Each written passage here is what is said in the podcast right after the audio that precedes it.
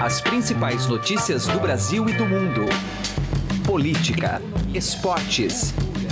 Informação com a credibilidade do maior jornal do país. Estadão Notícias. Olá, eu sou Gustavo Lopes e está começando a partir de agora mais uma edição do Estadão Notícias, nosso podcast com análises, entrevistas e informações sobre os temas mais importantes do momento no Brasil e no mundo. Os presidentes Jair Bolsonaro e Donald Trump se encontraram na Casa Branca em Washington para estreitar laços entre Brasil e Estados Unidos. Uma viagem marcada pela promessa do empenho dos americanos para a inclusão do Brasil na Organização para a Cooperação e Desenvolvimento Econômico, a OCDE, e também participação como aliado na Organização do Tratado do Atlântico Norte, a OTAN. A Venezuela também foi assunto deste encontro.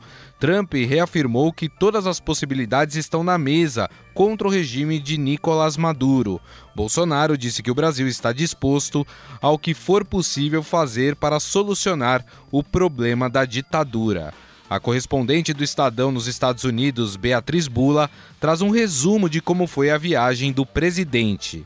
O Estadão Notícias é publicado de segunda a sexta-feira, sempre às seis da manhã, e você pode nos seguir e assinar gratuitamente nas plataformas iTunes, Deezer, Spotify e Google Podcasts, e também em qualquer agregador de podcasts. Sejam bem-vindos e boa audição. Estadão Notícias. Alguma vez você já parou e pensou o que 1% pode fazer a mais pela sua previdência? Pode parecer muito pouco, mas faz a conta aí. Em alguns anos, essa diferença pode render uma viagem, uma casa ou até mesmo mais tranquilidade na sua aposentadoria. Agora, não vai descobrir isso só lá na frente, não, né? Compare agora aonde rende mais. E eu garanto para você que a XP é uma ótima opção para sua previdência. Acesse xpi.com.br e traga sua previdência para XP. XP Investimentos, mudando para sempre o seu jeito de investir. Estadão Notícias.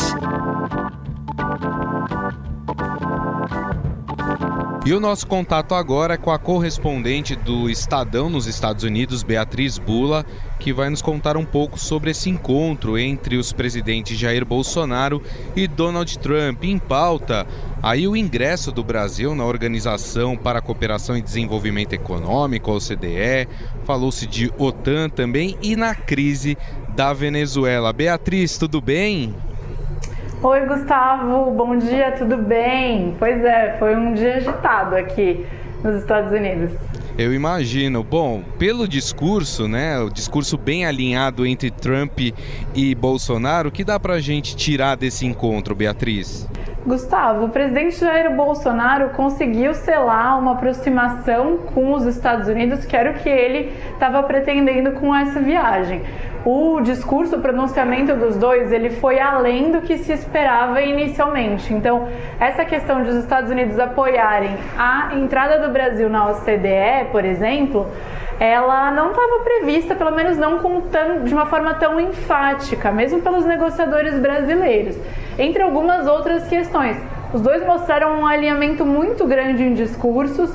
O presidente Jair Bolsonaro mostrou para o Trump todo o entusiasmo que ele tem, que a gente sabe que ele e a família dele têm. Ele já expressou diversas vezes. O filho dele, Eduardo Bolsonaro, já apareceu com um boné né, de campanha do Trump, etc. Ele expressou isso e, em troca, conseguiu algumas promessas para o Brasil. Uma delas foi essa questão da OCDE que era um pleito brasileiro já faz algum tempo e que vem sendo encampado pelo ministro da Economia Paulo Guedes. O apoio americano ao ingresso do Brasil na OCDE será entendido como um gesto de reconhecimento que marcará ainda mais a união que buscamos. É, o time econômico acha que entrar na OCDE, que é considerado esse clube dos países ricos, é uma forma de receber um selo de confiança da comunidade internacional, digamos assim.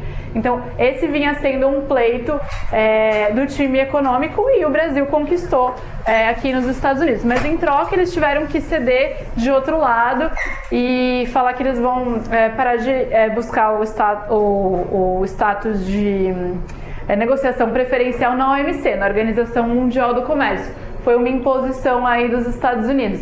Mas além da OCDE, tem uma série de outras questões que os dois falando, é, eles deixaram bem claro que é, eles estão bem alinhados. A Venezuela, como você mencionou, é uma delas. Agora, em relação à Venezuela, Beatriz, é, o discurso do Bolsonaro ficou um pouco estranho, não deu para perceber se eles estavam alinhando ali uma possível intervenção militar no país ou se não, é somente mesmo uma ajuda que o Brasil daria aos Estados Unidos. Então, Gustavo, mas essa é justamente a tática americana, deixar tudo na mesa, deixar tudo em aberto. É, porque os Estados Unidos, é, eles, segundo alguns interlocutores do governo americano, eles não pretendem de fato fazer uma intervenção militar na Venezuela. Mas isso nunca é descartado publicamente pelo presidente Donald Trump. Ele sempre faz questão de dizer aquela frase dele que ele vem repetindo há meses que todas as opções estão na mesa. Com isso, ele quer deixar essa ameaça ao, ao, ao, presidente da Venezuela, que não é mais reconhecido como presidente da Venezuela nem pelos Estados Unidos, nem pelo, nem pelo Brasil, né? ao Nicolás Maduro e ao regime do Nicolás Maduro. É como se os Estados Unidos estivessem dizendo: olha, se nós decidirmos fazer essa intervenção, sim, nós faremos, isso não está descartado. E aí, o discurso do Bolsonaro de ontem, apesar dele parecer um pouco dúbio, ele vem muito em linha com essa estratégia americana. Porque os militares brasileiros, eles, eles são catedráticos no sentido de que não, de que eles não apoiam nenhum tipo de intervenção militar. E aí ontem questionado especificamente sobre isso, depois da conversa com o Trump, o Bolsonaro, ele não adota uma postura tão enfática, ele vem com esse discurso, é, ele fala assim, bom, é, o que foi conversado aqui de uma forma privada não pode ser compartilhado. Ele fala que tem algumas estratégias, algumas questões que não podem ser anunciadas por questão estratégica, né? Elas seriam sigilosas por questão estratégica. E então esse discurso ele vem muito alinhado. Depois de sair da Casa Branca, é, ao, aos jornalistas brasileiros que estavam aguardando o presidente Jair Bolsonaro, ele falou: olha, a diplomacia em primeiro lugar até as últimas consequências. Então, de novo, ele fala: bom, o Brasil vai continuar com a estratégia é, de privilegiar as negociações diplomáticas, o caminho diplomático de pressão ao Maduro, mas aí ele termina até as últimas consequências. E quais são elas, né? E, e o que o Brasil faria a partir daí? Diplomacia em primeiro lugar, até as últimas é, consequências. Né? Trump repetiu que todas as hipóteses estão na mesa. O que ele conversou comigo reservadamente, me desculpa, mas eu não poderia conversar com vocês. Então, é, me pareceu que é, os dois estão muito alinhados nesse sentido, de que é, eles não vão descartar por completo uma opção militar. Agora, vamos ver como isso vai repercutir a partir de agora também no governo brasileiro, se os militares ou se o chanceler Ernesto Araújo vai ter alguma declaração de alguma forma diferente. O chanceler, eu imagino que não, ele estava aqui presente né, no, nos jardins da Casa Branca, junto com o uhum. presidente, mas é, os militares eles têm sido bem catedráticos quanto a isso. Mas o discurso do Bolsonaro é mais uma vez um sinal de como os dois estavam caminhando muito juntos aqui é, em Washington. É verdade. E o presidente cometeu alguns deslizes aí também, né, Beatriz? Em entrevista à TV americana, falando da questão da imigração, falou uma frase lá que não pegou bem. Ele se retratou sobre isso, né?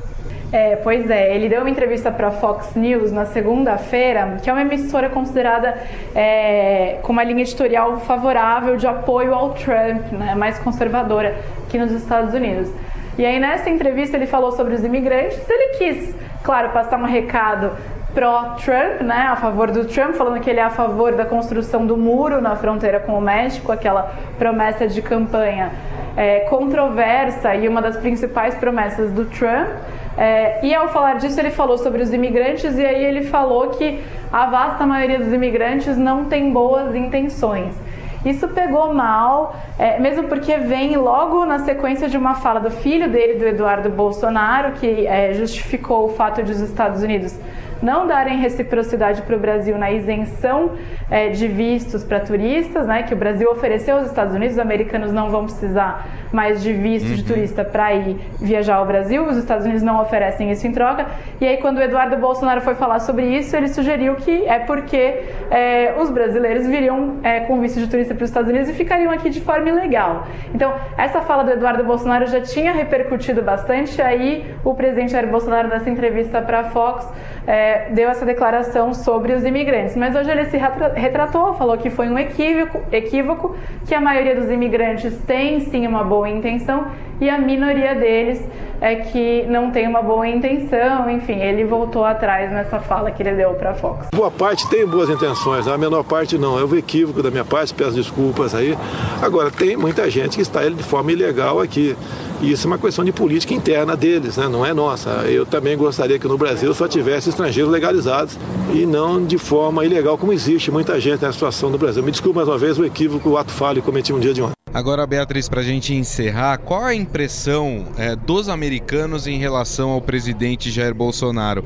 Ele que pontuou muito nas suas entrevistas, na série de entrevistas que ele deu aí nos Estados Unidos, de que ele era é, um presidente da, da, da nova safra de presidentes brasileiros que não era anti-americano, assim como eram os outros. Qual o olhar do americano em relação a Jair Bolsonaro? É, as notícias que saíram sobre o presidente Jair Bolsonaro, especialmente durante a campanha eleitoral e até agora, elas é, focaram muito nas polêmicas em, que, que estão em torno dele, né? É, tanto pelas falas inflamadas do presidente é, na época de campanha, sobre adversários, oposição, sobre raça, sobre homofobia, etc. Então, essa imagem o Bolsonaro ele tentou desfazer de uma certa forma aqui. Em várias falas, inclusive a empresários, uma reunião com empresários, ele dá sempre um jeito de colocar uma piada assim e falar: olha, não sou homofóbico, eu não sou tudo isso que, que pintam de mim, uma coisa um pouco nessa linha. Então ele tentou desfazer um pouco essa imagem. É, na, na entrevista para a Fox, inclusive, ele foi questionado sobre isso, foi questionado sobre o assassinato da Marielle e coincidências ali pelo fato de um dos é, suspeitos é, que foi preso morar no mesmo condomínio uhum. que ele. Foi questionado também sobre as polêmicas do Twitter dele com relação àquele Twitter do carnaval, né?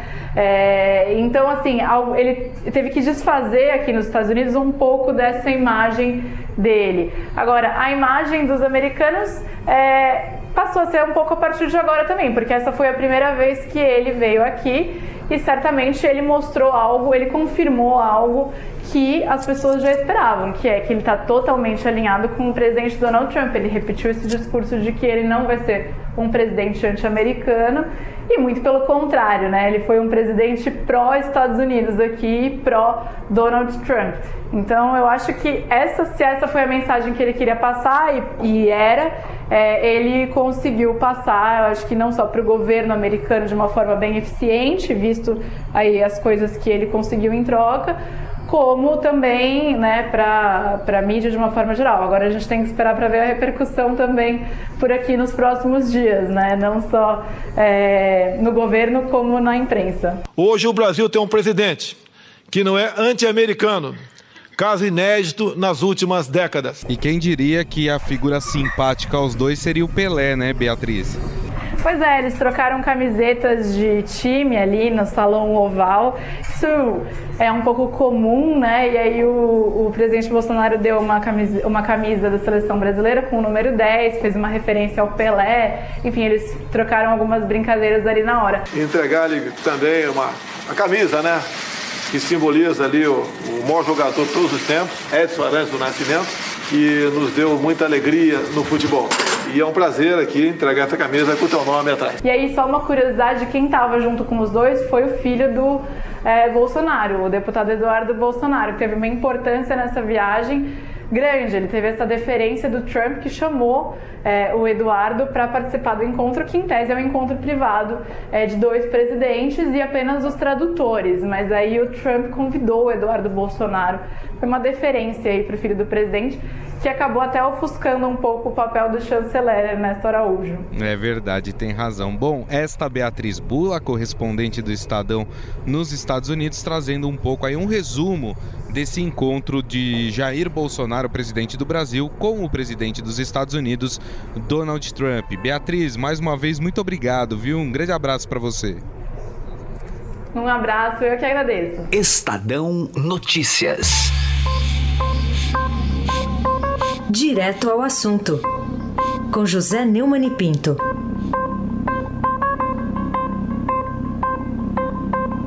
Depois da quinta-feira, quando Dias Toffoli presidiu uma das mais ominosas decisões da história do Poder Judiciário no Brasil, ao transferir para a justiça da impunidade, a justiça eleitoral, os processos de acusação de corrupção que contém um caixa 2, alguns membros do Supremo, escondidos num covarde anonimato, plantaram na imprensa que, bem, a decisão não era, não era bem assim, mas é claro que tentavam apenas aliviar a barra da instituição dos que os venceram e deles mesmos. Agora, a segunda turma do Supremo acabou com essa farsa. O próprio Edson Fachin, que era o relator da ação contra Lindbergh Farias, ex-senador do PT, é, acusado de receber propinas da Odebrecht quando era prefeito de Nova Iguaçu, no estado do Rio de Janeiro, no Grande Rio, votou contra a sua decisão no plenário do STF quando mandou a ação do Lindbergh para a Justiça Federal, agora virou a casaca argumentando, um argumento, aliás, bastante sólido, né, de que a maioria dos seus colegas no plenário do Supremo já resolveram, já resolveu esta questão e passou o caso para a Justiça Eleitoral. Agora, Lindbergh Farias gozará da confortável impunidade que a Justiça Eleitoral sempre deu. Essa conversa que a Justiça Eleitoral está equipada para julgar casos complicados que envolvam, além de caçadores, lavagem de dinheiro e corrupção, é uma mentira. É uma conversa para boi dormir. A Justiça Eleitoral não apenas não está equipada, não tem capacidade de julgamento para isso, como também não quer. É uma justiça injusta, feita por políticos para atender a políticos. E é nesse berço que a segunda turma do Supremo jogou Lindbergh e Farias. Quem quiser acreditar em duende, que acredite.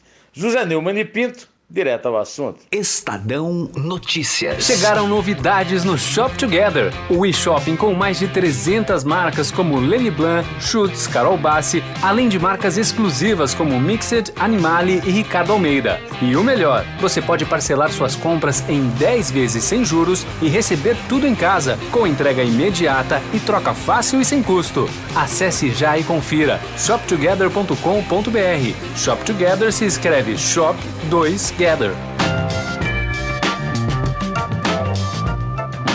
O Estadão Notícias desta quarta-feira vai ficando por aqui. Contou com a apresentação minha, Gustavo Lopes, e montagem de Nelson Volter. O diretor de jornalismo do Grupo Estado é João Fábio Caminoto. Mande seu comentário e sugestão para o e-mail podcast@estadão.com. Um abraço e até mais. Estadão Notícias.